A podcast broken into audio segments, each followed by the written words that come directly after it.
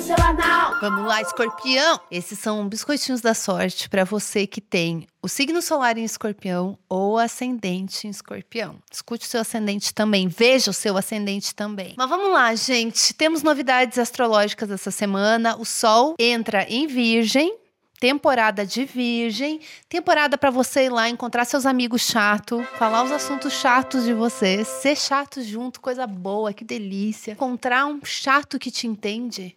Nossa, é muito bom. Você tá lá falando uma coisa chata e a pessoa que é chata, sua amiga, ela entende, ela se interessa por aquilo.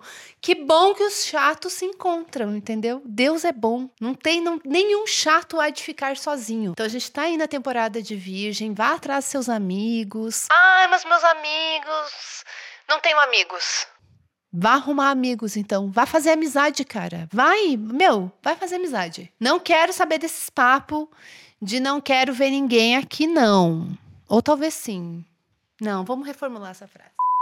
Calma, vamos reformular. Não quero ser tóxica. Eu tô um pouco tóxica essa semana, gente. Tenho desculpas astrológicas para isso. Vênus está retrógrada e Mercúrio vai ficar retrógrado a partir do dia 23 de agosto até metade de setembro no signo de Virgem. Entendeu? Mercúrio retrógrado. Essa é a minha justificativa porque eu estou chatérrima, eu estou muito chata e eu tenho ascendente em Virgem. Então eu sou amiga aqui. Eu tô falando que escorpião é, é signo de gente chata que eu amo. Eu tenho até uma tatuagem, entendeu? De tanto que eu amo gente chata que entende a minha pira chata. Vamos ser chatos junto. Então eu tô nessa pira aí da retrogradação de Mercúrio, já Vênus retrógrada, ou seja, a gente tem muitas desculpas astrológicas, entendeu? Inclusive para dar uma sumidinha básica, para ficar de boas, ficar quietinho, não dar opinião, não se envolver, não fazer parte, pode ser também. Mas eu acho que para Escorpião, essa retrogradação de Mercúrio vem muito no sentido assim de você reencontrar amizades, de você conversar com pessoas, com você até conversar sobre coisas que você já conversou antes, voltar para o passado de uma certa forma, sabe, revisitar o passado para esclarecer mal entendidos, escutar de novo uma história que você já escutou, mas você gosta tanto daquela pessoa, deixa ela contar de novo a história dela, sabe? Que às vezes a amizade é isso também, é você escutar o seu amigo constantemente contar aquela história. Chega um ponto da noite que a pessoa vai trazer aquela história, ela vai contar de novo.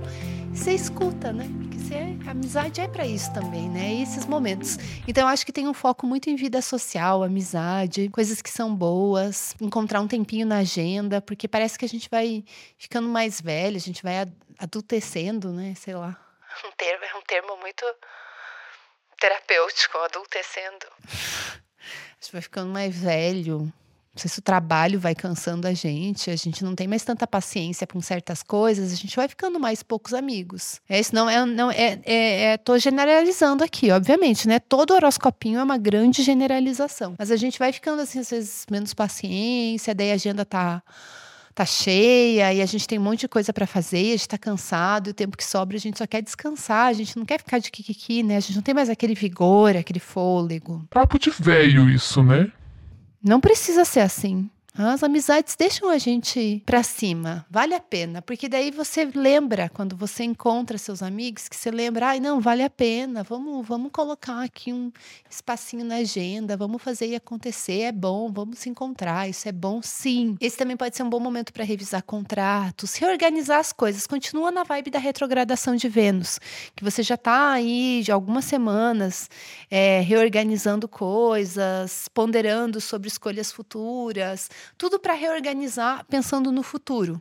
Então é, é olhar para o passado, mas muito mais no sentido assim de o que, que você pode aproveitar do passado, o que, que você tem de experiência e o que, que você já cansou e quer dar tchau e se livrar e fazer uns bons cortes. Mercúrio, Marte e Vênus são planetas pessoais. O único que está direto agora é, Mer é Marte. Então, foco no Marte. For foco na faquinha, cortar as coisas, se livrar. Não quero mais isso, tchau, vou mudar aqui.